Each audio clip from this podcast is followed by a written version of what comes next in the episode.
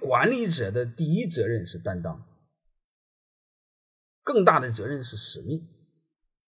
你说穷人怎么会有担当？怎么会有使命？这责任不是空喊的，没有抵押物能承担起责任吗？谁信呢？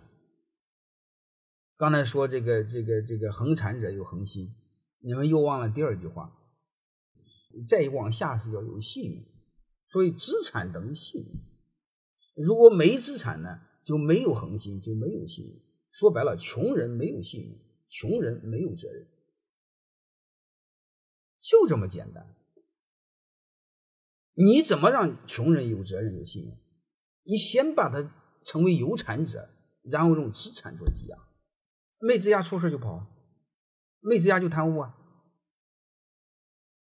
你比如某个局长，穷光蛋，出了事了再换个单位还是局长，对吧？所以我就死活不理解，局长怎么能让穷光蛋在那当？包括厅长，